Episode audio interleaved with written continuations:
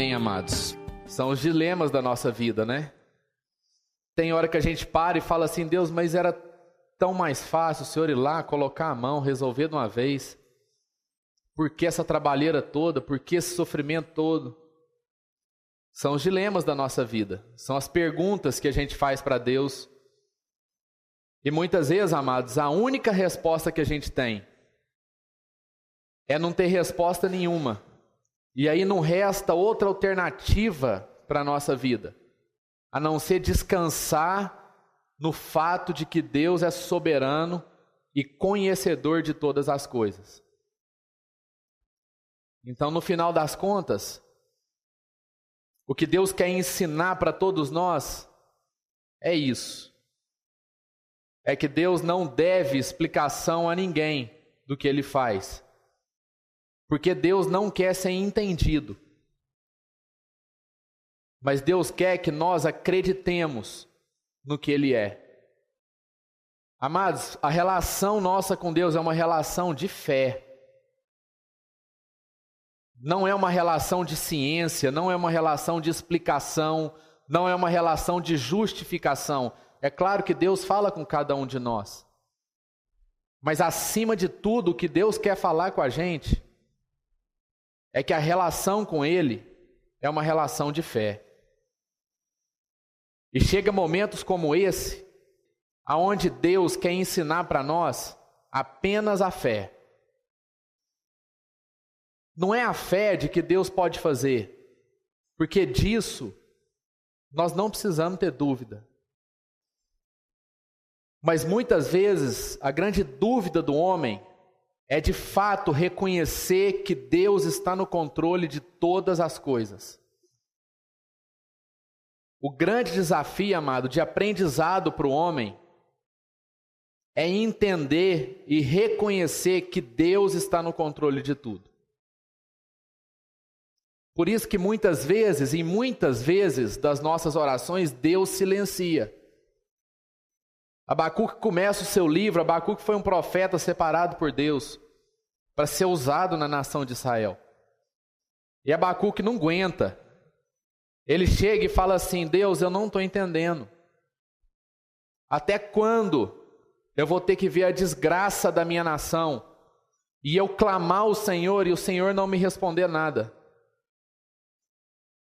Até quando eu vou gritar violência e o Senhor vai continuar como se estivesse inerte. Eu não estou suportando isso. E Abacuque encerra o seu livro com aquele trecho que a gente leu.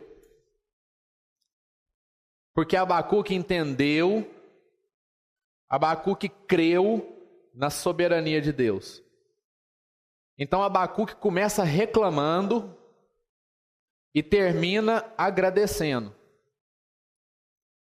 Só que não houve diferença de circunstâncias entre esses dois momentos. Israel não melhorou para que Abacuque pudesse agradecer a Deus. Sabe o que, que mudou, amados? O coração de Abacuque. Deus mudou o coração de Abacuque, sem precisar mudar a circunstância. E isso resolveu a crise de Abacuque. Muitas vezes a gente fica focado na circunstância, na situação, e se isso não melhorar, eu não vou melhorar nunca.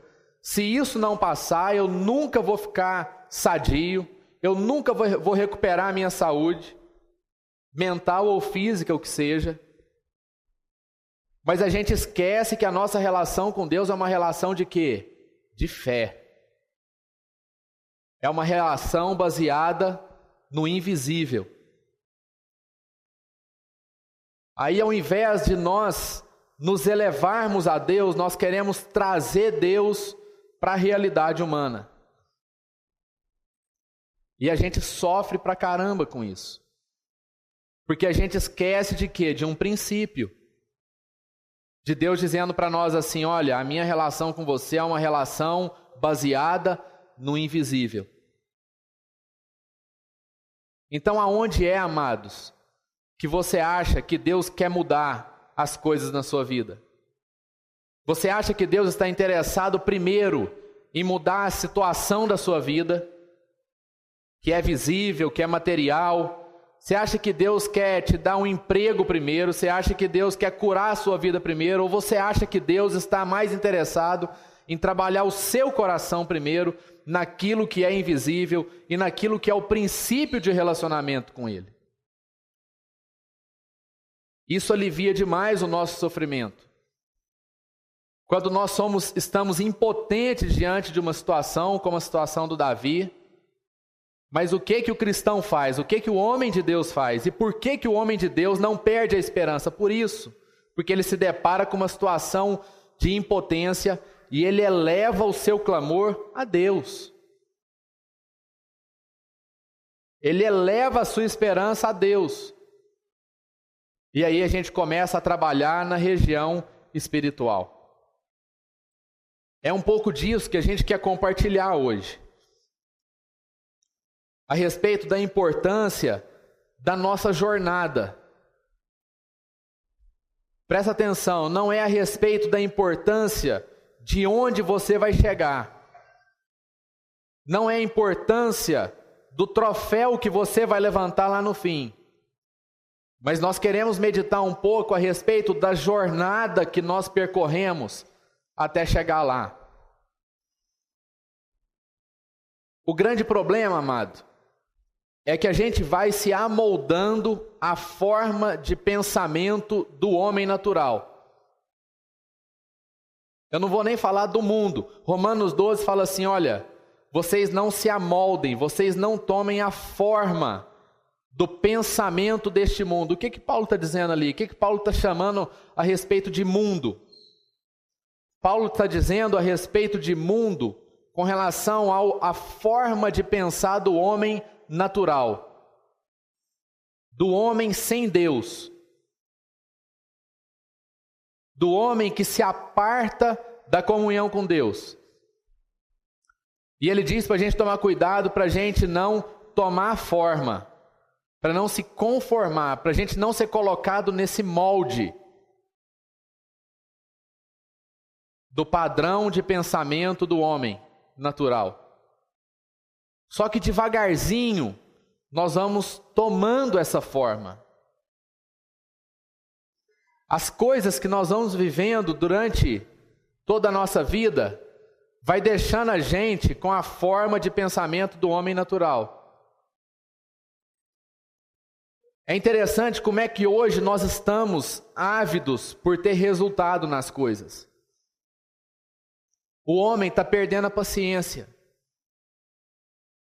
O homem está perdendo a capacidade de perseverar, de, de continuar adiante, mesmo em face dos reveses e das tribulações. Talvez isso seja, talvez isso seja por causa das inovações tecnológicas que têm feito a gente ganhar cada vez mais tempo. Hoje você não precisa, para esquentar um leite, você não precisa pôr ele no fogo mais e ter o desconforto de esquecer que o leite está esquentando e de repente você vê o leite supitou, derramou, sujou o fogão tudo. Eu lembro quando minha mãe esquentar leite para mim quando eu era menino e às vezes eu ouvia um grito lá e às vezes ela soltava uma palavra não muito bonita, porque de vez em sempre ela esquecia o fogo no, o, leite no fogo. E tinha aquele estresse, aquele negócio. Hoje a gente não tem mais isso. Você coloca aquilo dentro de um, de um lugar fechado, aperta um botão, aquilo solta um tanto de onda. Passa 30 segundos, você tira seu leite, ele está quente. Tá vendo como é que a gente vai perdendo a, a, a noção do processo das coisas? Da espera Está vendo como é que a gente vai desabituando, até mesmo com o erro? O homem está ficando cada vez mais intolerante em relação ao erro. Por quê? Porque as coisas estão chegando na nossa vida e a margem de erro está diminuindo. Então hoje é mais natural um erro te irritar do que há 20 anos atrás. Por quê? Porque as coisas estão sendo feitas para não errar. Antigamente você pedia alguém para fazer um memorial de cálculo, pedia alguém para fazer uma conta, e ela não tinha computador, e se ela errasse, você tinha que engolir aquilo. Porque não tinha outro jeito, ela, era ela que ia ter que fazer aquilo de novo. Então estava errado? Não, isso aqui está errado, meu filho, deixa eu te explicar. Você precisa fazer assim, assim, assim. Aí você ia lá, deixava o rapaz fazendo a conta, depois de uma hora ele vinha e te apresentava o resultado certo. Hoje você coloca alguém para digitar no computador essa mesma conta, e se essa pessoa errar essa conta, muito provavelmente ela perde até o emprego por conta disso. A gente está desacostumando. Antigamente existia a carta. Tinha um amigo meu, eu era adolescente, e ele foi com os pais para o Reino Unido num projeto missionário. E a gente era muito amigo, muito amigo. E a gente se comunicava por cartas, porque ainda não tinha um e-mail. Aí inventou o e-mail. Aí eu escrevi a carta para ele, a gente ficava naquela expectativa eram duas expectativas. Porque a primeira era a expectativa se a carta ia chegar. E quando que a carta ia chegar? E a gente ficava lá. Isso é até impensável nos dias de hoje, né, amado?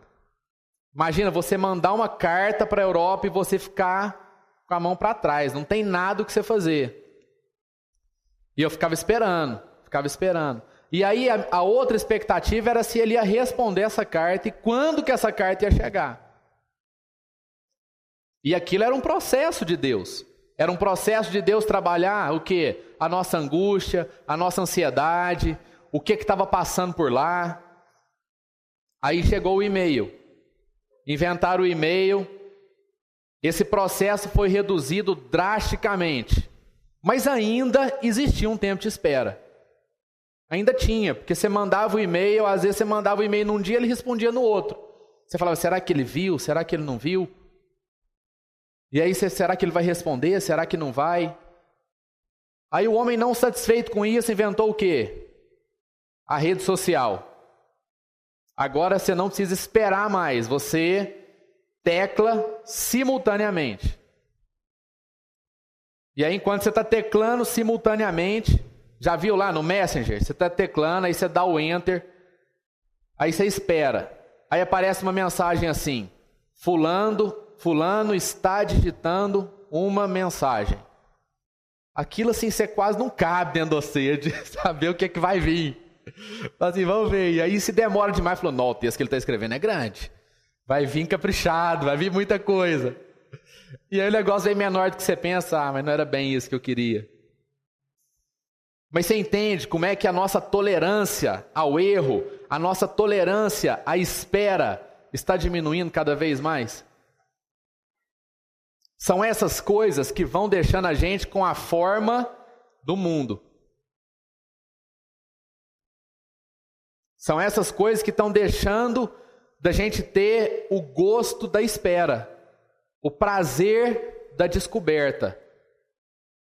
É igual correção de prova. Eu lembro que no meu curso de engenharia, a grande expectativa era o dia da divulgação da nota. Era o dia que o professor ia lá e fixava na parede as notas da prova. Até aquele dia, irmãos, era uma agonia, era, era uma dificuldade.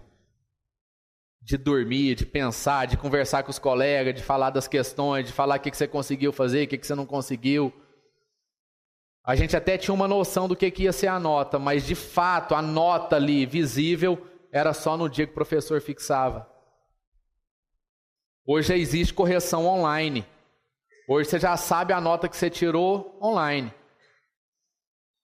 E isso vai potencializando o nosso rigor.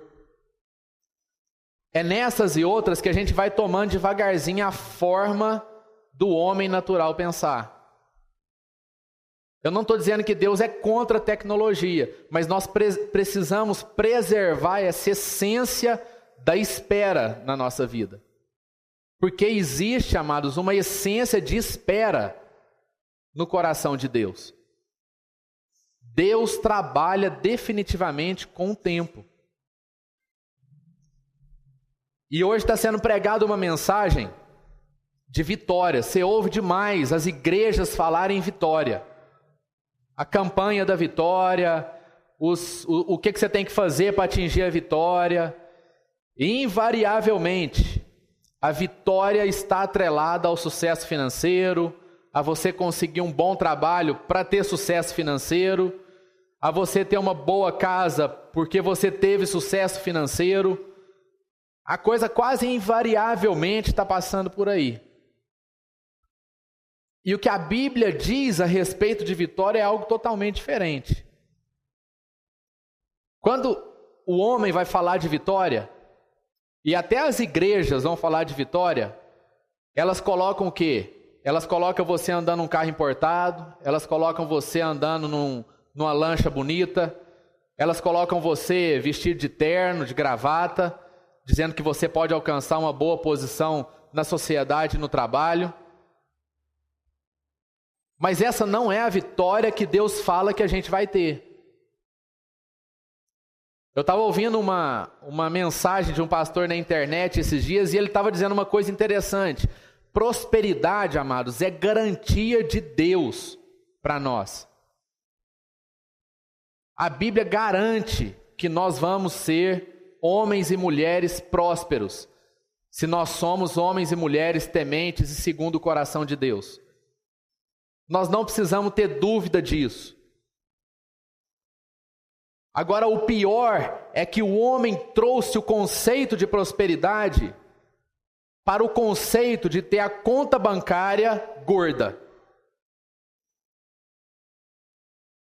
O homem fez a tradução errada daquilo que Deus ensinou para nós como prosperidade. E isso é complicado, amados. É complicado quando o homem pega a mensagem de Deus e traduz para uma mensagem que satisfaz a sua alma, mas não satisfaz e não tem compromisso nenhum com o Espírito de Deus. O homem vai responder por isso, nós vamos responder por isso. Quando nós extraímos da Bíblia algo que é para o nosso único e exclusivo interesse. Porque não foi com aquela motivação que Deus escreveu. Mas nós vamos lá e deturpamos, nós vamos lá e, e, e decepamos uma parte da palavra de Deus e ficamos apenas com aquilo que é de nosso interesse. E eu queria que você abrisse a Bíblia no livro de 1 João, lá no final da Bíblia.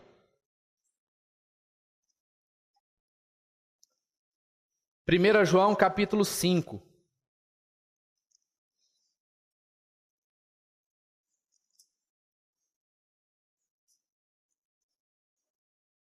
1 João capítulo 5, verso 3. Diz assim: Porque nisto consiste o amor a Deus, em obedecer aos seus mandamentos.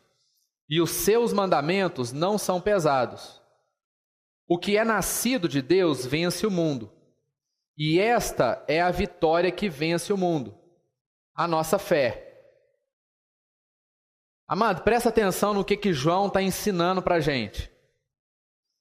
Vamos procurar compreender o que está escrito na Bíblia, segundo o Espírito de Deus. Ele está garantindo a vitória para nós. Perceba que não há hipótese, não há chance de você sofrer derrota se você é alguém que é nascido de Deus. A gente tem que tomar cuidado quando a gente fala que nós somos filho de Deus. Porque às vezes a gente fala que é filho de Deus sem a consciência do que, que isso representa. Às vezes a gente fala que é filho de Deus porque na verdade a gente entende que todo mundo é. E aí eu não tenho outra coisa para falar, eu sou filho de Deus. Na é verdade, assim, quando a gente cede a uma tentação, quando, cede, quando a gente cede a um segundo prato de comida, o que, que a gente fala? Ah, eu também sou filho de Deus, né? Fazer o quê? Então a gente usa esse termo muitas vezes sem saber o que, que nós estamos dizendo. Porque o que a Bíblia diz, amados, em ser filho de Deus, ela está dizendo que nós carregamos no nosso coração o mesmo DNA de Deus. Porque eu sou filho do meu pai terreno, porque eu carrego no meu sangue o DNA dele. E a palavra de Deus diz que nós somos filhos de Deus pelo coração. não pelo sangue, não por aquilo que corre na minha veia, materialmente, mas através do meu coração eu me torno filho de Deus. Então, quando nós dizemos que somos filhos de Deus, nós carregamos o DNA de Deus no nosso coração. E por isso nós carregamos as características de Deus no nosso coração, as virtudes de Deus e do Pai no nosso coração. Se nós tivermos consciência do que, que isso representa, e se nós crermos nisso, então a Bíblia garante que não há chance de nós sermos derrotados nesse mundo. A Bíblia diz que aquele que é nascido de Deus vence o mundo. João não está dizendo que aquele que é nascido de Deus vai vencer o mundo, mas ele diz que o que é nascido de Deus vence. Está vencendo e vai continuar vencendo. E aí ele continua dizendo assim: E esta é a vitória que vence o mundo, a nossa fé. E aqui, amados, existe uma diferença muito grande daquilo que a gente entende como sendo vitória e daquilo que a palavra de Deus está ensinando para nós.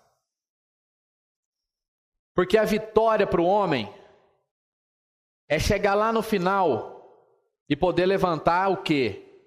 O caneco, não é verdade? O troféu. A vitória para o homem é ser o primeiro lugar. A vitória para o homem é estar tá no pódio. A vitória para o homem é o resultado. Essa cultura que foi sendo imposta ao homem pelos avanços tecnológicos tem feito, amados, a gente encurtar o processo para quê? Para maximizar o resultado. Então eu alcanço o mesmo resultado encurtando o processo. Isso, do ponto de vista humano, é tranquilo, é bom demais, é eficaz, é mais eficiente, consome menos recurso, é até mais sustentável. Mas a gente precisa entender que a forma como a qual Deus trabalha na nossa vida não é assim. O homem foi sendo ensinado que o mais importante é o resultado. E Deus fica insistindo em ensinar para nós que o mais importante é o processo que o mais importante é a jornada, é o caminho que nós percorremos. Por que, que a Bíblia fala demais de fé, amados? Porque fé não é o nosso troféu. Fé é a ferramenta, é o instrumento que a gente usa para chegar até lá. Nós somos salvos pela graça mediante a fé. Então presta atenção, a fé é um mecanismo que nos leva à salvação. Então, amados, nós precisamos entender que o resultado para Deus é apenas a consequência de um processo bem vivido. Então, o que a gente ouve hoje em dia é o seguinte: olha, para você ter vitória, você precisa ser bem-sucedido. Para ter vitória, você precisa ter muito dinheiro. Para ter vitória, você precisa que você seja visto pelos outros, para que todos reconheçam que você teve a vitória. Vitória, amado, virou sinônimo de conquista. E Deus não trabalha com esse conceito. Por que, amados, que eu estou dizendo isso? Porque nós acabamos de ler em João que qual é a nossa vitória? Qual é a vitória que Deus está falando que a gente vai ter? A nossa fé. Presta atenção, amado. Deus não está falando do final. Deus está falando de vitória, mas Ele não está falando do troféu. Ele não está falando do final. Ele não está falando do resultado. Mas a vitória que o homem de Deus tem é a sua própria fé. Porque é nesse ponto, amados, que nós precisamos ser desafiados. A nossa grande vitória é o fato de nós perseverarmos durante os processos. A nossa grande vitória não é chegar, ninguém tem dificuldade, amado, de chegar no final e levantar o troféu. Ninguém tem dificuldade de chegar no seu propósito e ser reconhecido por aquilo que fez. Quem aqui tem dificuldade de ir numa cerimônia de entrega de prêmio? Nenhum de nós tem. Mas sabe qual é a nossa grande dificuldade? Sabe qual é o nosso grande desafio? É a gente perseverar durante a nossa caminhada, durante a nossa jornada, quando ninguém está vendo, quando parece que tudo está dando errado, quando existem pessoas nos perseguindo, quando vêm as tentações de nós encurtarmos o processo, quando vem aquela vontade de desistir, é exatamente nesse ponto, amados, da nossa vida, que nós temos dificuldade. E é por isso que João está dizendo: olha, sabe qual é a vitória de um homem de Deus? Não é se ele dá conta de levantar o caneco. Sabe qual é a dúvida de um homem de Deus? Sabe qual é o desafio de um homem de Deus? Não é se ele vai chegar no final bem. Porque quando ele soube que chegou no final, amado, ele já se deu por satisfeito. Ele já conquistou. Mas o desafio de um homem de Deus é como ele vai se comportar, é quais vão ser as suas atitudes, é como vai estar o seu coração durante a caminhada. Essa vitória que o mundo prega, de você ir lá e de você fazer tantos dias lá de sacrifício, de jejum, de oração, para conseguir alguma coisa, amados, ela é válida, sabe por quê? Porque Deus é misericordioso e Ele leva em conta a sinceridade do nosso coração. Mas sabe para que a gente tem que jejuar muito mais? Sabe por que, que tem que ser os nossos jejuns muito mais do que para conseguir alguma coisa lá no final? Tem que ser para a gente continuar aguentando a nossa esposa dentro de casa. Tem que ser para a gente continuar tendo força para ir para a nossa empresa mesmo ela dando todos os sinais de que ela não vai bem. O nosso jejum, amado, precisa ser um jejum que faça eu não desistir do meu filho quando ele está me dando trabalho para caramba. E a vontade que eu tenho é de expulsar ele de dentro, de dentro da minha casa. É para isso que precisa servir as nossas buscas a Deus. E aí, amados, a gente vai entendendo por que, que Deus não encurta alguns processos da nossa vida.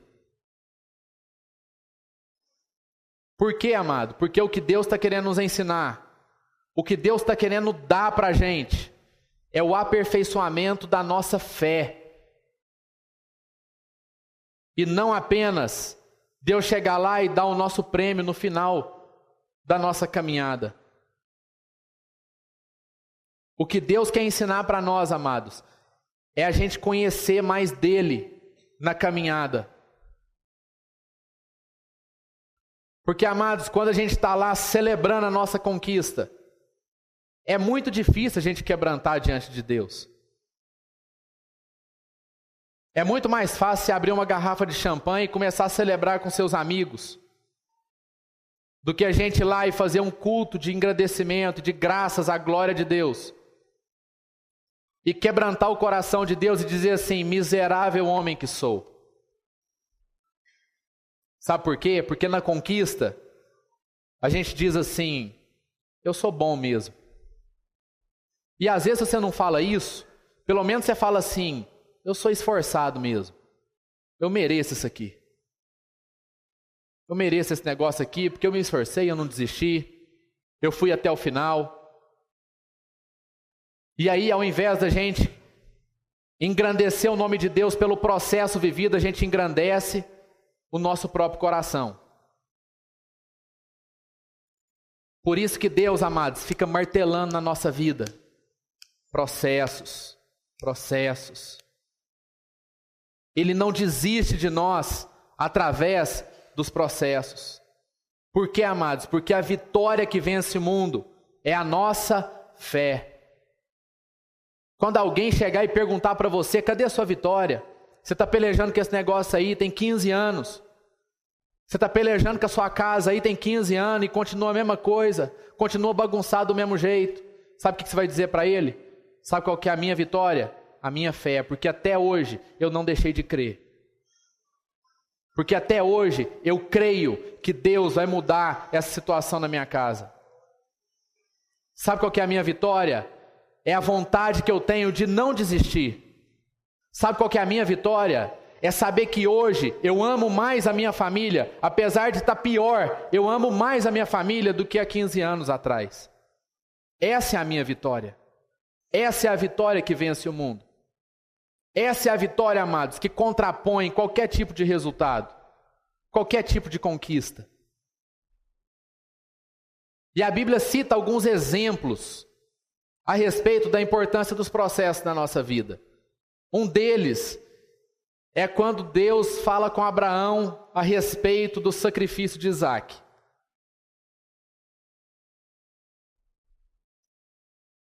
Porque Abraão chega, ele está lá, finalmente, Deus entregou o filho da promessa. Vocês não têm ideia, amados, o que que isso custou para o coração de Abraão e para o coração de Sara o nascimento de Isaac. Isso custou o nascimento de Ismael. Isso custou Abraão ter tomado uma escrava por esposa, ido lá, feito segundo o seu coração. Isso custou dor, isso custou sofrimento. E Isaac estava lá, num belo dia, Deus visita Abraão, fala assim: Abraão, você vai pegar o seu filho, o seu único filho, e você vai subir um monte que se chama Moriá e você vai oferecer o seu filho em sacrifício a mim. E Abraão, amados, escuta Deus e obedece a Deus. Isso está relatado em Gênesis 22. Depois você pode tomar nota aí, você pode ler com mais detalhe.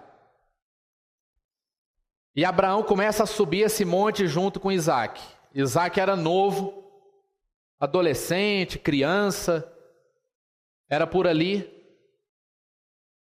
E, e Abraão começa a viver um processo com Deus e com Isaac. Abraão chega no final da sua caminhada, vai lá, amarra Isaac no altar. E quando ele pega a sua ferramenta para sacrificar Isaac, Deus fala assim: para. Eu fico imaginando o seguinte, eu fico imaginando, não, eu, eu imagino, e eu acho que muita gente imagina, falando, Deus estava de brincadeira com Abraão, não tem lógica. Não tem cabimento. Deus fazer isso tudo, para na hora que Abraão está com a mão erguida, Deus chegar e falar assim, para, a ponto de tipo assim, ô oh Deus, se você fala um segundo mais tarde, não dava tempo. Que coisa é essa? Que, que história é essa? Mas você está vendo, amados, como que a cabeça do homem está no final. A cabeça do homem sempre fica no final do negócio. Porque nessa história toda de Isaac e de Abraão, o que deveria chamar mais a nossa atenção é o processo de caminhada de Abraão e Isaac até chegar nesse monte. E aí a gente fica com o olho aonde?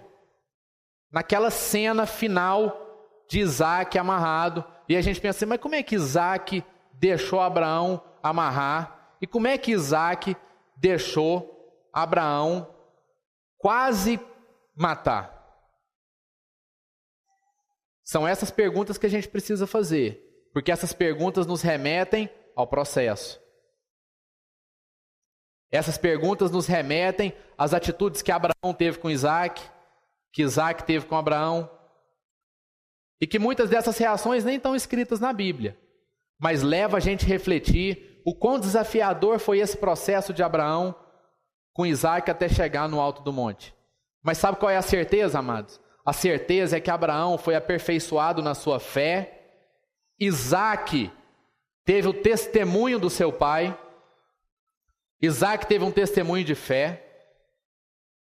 Sabe por quê? Porque Deus diz isso. Deus fala assim: Olha, Abraão, eu queria saber a respeito do seu coração. Essa jornada que você cumpriu era para você revelar o que está dentro do seu coração comigo. Uma outra, um outro exemplo de processo é a vida de Jó. É tremenda a vida de Jó, porque Jó foi alguém que passou assim um perrengue com Deus, questionou pra caramba, ele discordou, ele, ele clamou, ele, ele chegou aos pés de Deus, falou: Deus, eu não estou entendendo o que está acontecendo. Mas depois, amados, o que que Jó fez? Antes mesmo, presta atenção, as coisas foram restituídas na vida de Jó, depois que Jó entendeu a jornada que Deus tinha separado para a vida dele. Quando Jó diz assim, no capítulo 42, Antes eu conheci o Senhor, só de ouvir falar, mas hoje os meus olhos te veem, hoje eu conheço a face do Senhor. Nesse momento que Jó declarou isso, amados, Deus ainda não tinha restituído nada na vida de Jó. Por que, que foi, por que, que Jó teve essa restituição? Por que, que houve, amados, o entendimento na vida de Jó? Porque Jó compreendeu o processo que Deus estava querendo trabalhar com ele. E Deus, e Jó fala assim: Ó oh Deus, por que, que você fez isso comigo? O que está acontecendo? Por que, que o senhor fez assim? Por que, que o senhor fez desse jeito? E Deus fala assim: Jó, por acaso você estava comigo quando eu criei o mundo? Por acaso você era o meu conselheiro quando eu estava formando as coisas? Quando eu estava lá formando o homem, você estava junto comigo. Então, Jó, aprenda. Então, Jó, creia em mim. Ao invés de você ficar pedindo explicação, como quem pede explicação numa conversa de amigos, creia em mim. Não precisa de perguntar mais. Não precisa de reclamar mais. Me conheça. Conheça o meu coração, conheça a minha soberania, conheça o meu amor. E então, Jó, você vai ter todas as respostas que você estava perguntando. E o texto, amado, deixa bem claro que Jó teve muito mais do que apenas as respostas que ele estava procurando. Porque, porque Jó diz a respeito de um conhecimento de Deus a ponto dele ver a face de Deus. Isso traz uma noção para a gente de quase um conhecimento pleno, da plenitude de Deus. Por quê? Porque Jó começou a entender que Deus não tinha interesse nem compromisso em ficar respondendo as perguntas dele. Foi a mesma coisa com Paulo. Paulo fala que tinha um espinho na carne que não deixava ele de jeito nenhum. E aí o que que Paulo fez com Deus? A mesma coisa que, que Jó fez com Deus. A mesma coisa. Paulo deve ter emendado umas campanhas de oração lá e falou: Deus, em nome de Jesus, tira esse espinho da minha carne. Deus, em nome de Jesus, eu repreendo esse espinho na minha carne. Deus, em nome de Jesus, você não está me escutando. Tira isso da minha vida. Três vezes, Paulo chegou diante de Deus para que Deus retirasse isso. E sabe o que, que Deus respondeu? Paulo, eu não vou tirar, porque você não precisa disso que você está pedindo. O que você precisa é de me conhecer mais. O que você precisa é conhecer mais da minha graça. E aí então, Paulo, você vai ser liberto, mesmo com esse espinho fincado em você. E Deus não tira o espinho da vida de Paulo. Mas ele fala: Paulo, a minha graça te basta. Amados, graças a Deus. Graças a Deus que Deus não faz o que a gente pede. Graças a Deus que Ele não é fiel aos nossos desejos. Graças a Deus que Ele sempre nos coloca num caminho de conhecimento do seu amor, da sua graça. Sabe para quê? Porque Ele quer ensinar o homem a esperar mais. Ele quer ensinar o homem a perseverar mais, amados. Ele quer nos ensinar a ter mais convicção durante a jornada.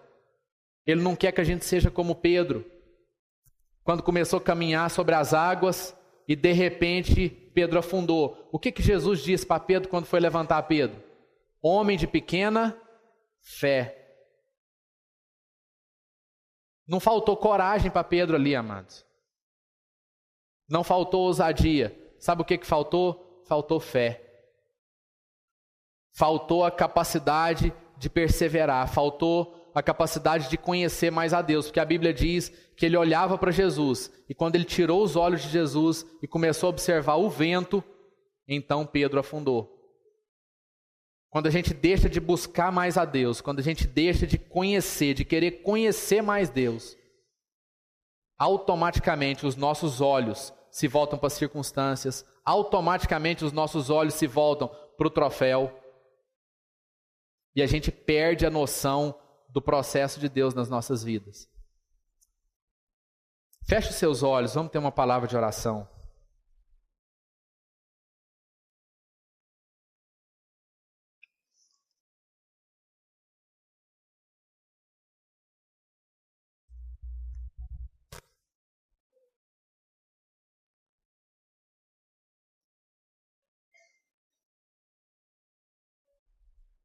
Esses dias eu ouvi a, a história do daquele maestro João Carlos Martins.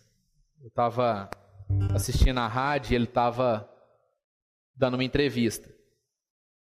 E o maestro João Carlos Martins é o cara, é, é o maestro de, de maior renome no nosso país. Ele já fez várias apresentações no Carnegie Hall em Nova York. Ele foi um dos poucos a se tornar maestro e reger uma orquestra baquiana. Né? Ele, ele, ele foi um dos caras que um jornalista crítico na época do Reino Unido falou assim: Olha, você é o melhor maestro de bar que já existiu. Quem não conhece a história do maestro João Carlos Martins, eu recomendo. Vocês vão lá no YouTube, procura lá, existe alguns depoimentos dele. E aí, amados, a gente vê o resultado, a gente vê aonde esse cara está hoje. A gente olha o que ele representa, a gente vê o que ele conquistou. E a gente fala assim: puxa, eu quero ser igual a esse cara. Eu, quando estava no carro, ouvindo o que, o que ele dizia, eu comecei a chorar. Porque muitas vezes a gente fala assim: eu quero ser esse cara. Eu quero ser um Messi. Eu não sei quantos aqui ouviram a história do Messi jogador de futebol. Incrível a história do Messi. E aí a gente fala, eu quero ser esse cara. Mas a gente não conhece a história que levou ele até lá. E eu quero contar só um episódio, que é o episódio inicial da vida dele. Porque o repórter perguntou assim: como é que você começou o caminho da música? Ele falou assim: olha, eu comecei o caminho da música de uma maneira muito curiosa. Porque na verdade eu, eu tive um problema na garganta. E eu precisei ser operado da garganta. E aí, quando eu fui operado da garganta, ficou uma fístula aberta na minha garganta. E eu fiquei, tive que ficar mais de seis meses com essa fístula. E eu fiquei muito, eu já era introvertido, eu fiquei mais introvertido ainda, porque eu tinha vergonha, eu tinha, eu ficava constrangido com meus amigos de escola. E o meu pai vendo aquilo, o meu pai observando aquele meu estilo, aquela forma, aquela limitação de saúde minha, ele resolveu comprar um piano para mim. E aí eu comecei a tocar. Sabe o que, que me chamou a atenção, amados? É que o João Carlos Martins atingiu o que atingiu Primeiro, porque aconteceu uma desgraça na vida dele. Porque ele tinha tudo para olhar para o espelho e ver aquela fístula e reclamar a vida toda. Ele tinha tudo para se justificar naquele trauma, porque ele era uma criança de 8 anos de idade. Ele tinha 8 anos de idade. Ele tinha tudo para se desculpar naquele trauma.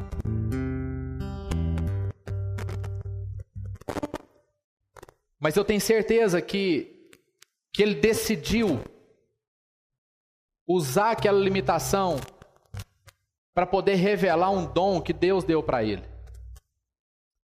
E aí, ao longo da sua vida, ele teve uma série de limitações, uma série. Você fala assim, não tem lógica, não tem cabimento, tanto que esse cara era azarado, chega a ser até azarado. E é muito engraçado porque ele vai contando a coisa até de uma forma cômica. E o, e o João Carlos Martins, pela limitação das suas mãos em tocar piano, começou a estudar para ser maestro. Começou a estudar regência. E ele chegou aonde chegou. Ele é um exemplo de alguém que não se que não recuou, que não retrocedeu diante do processo. O João Carlos Martins não é um cara ambicioso e ganancioso. Mas ele é um cara que se submeteu aos processos. E ele reconhece isso, ele reconhece que foi pela graça de Deus que ele alcançou isso tudo.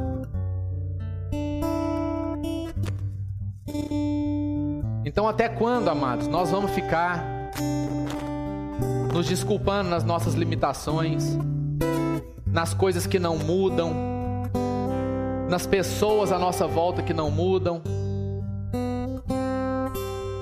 Até quando a gente vai usar como justificativa o que é lícito, viu, amados? Nós temos que respeitar. Mas Deus nos dá uma oportunidade de fazer diferente. Deus está nos chamando para fazer diferente. Para não seguir o curso deste mundo, para não seguir a forma natural do homem pensar. Feche seus olhos.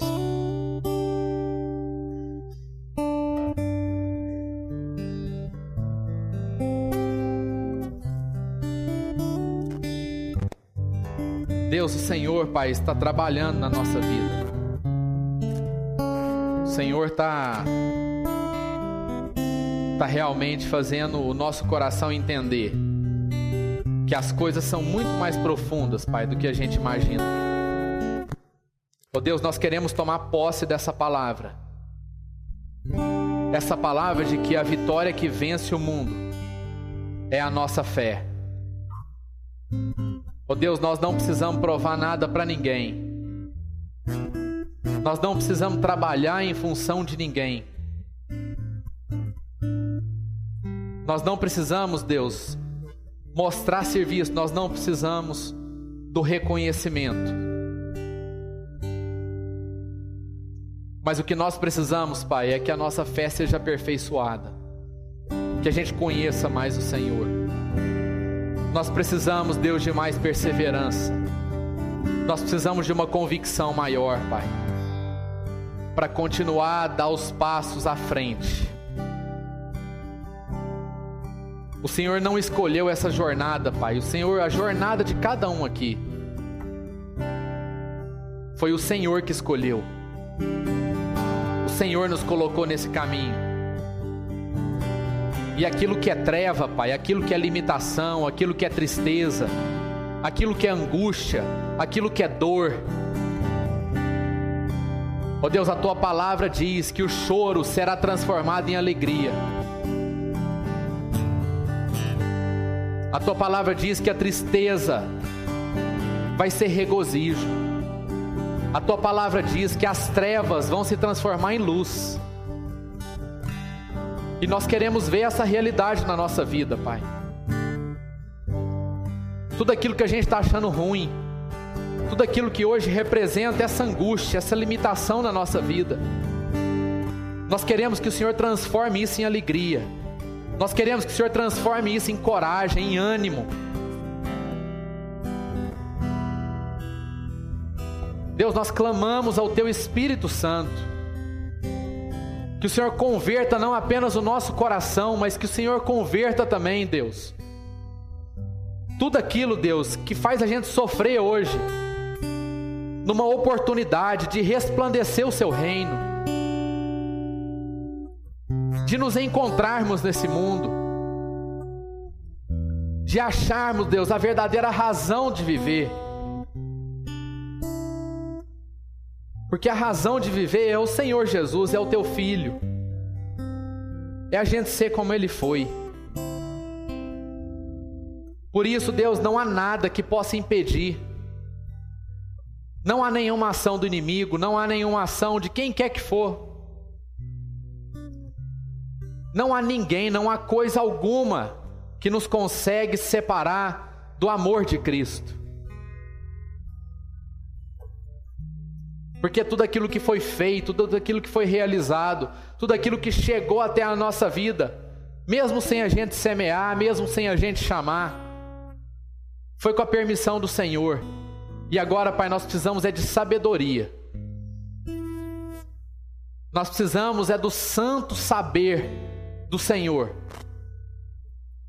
para conduzir todas essas coisas.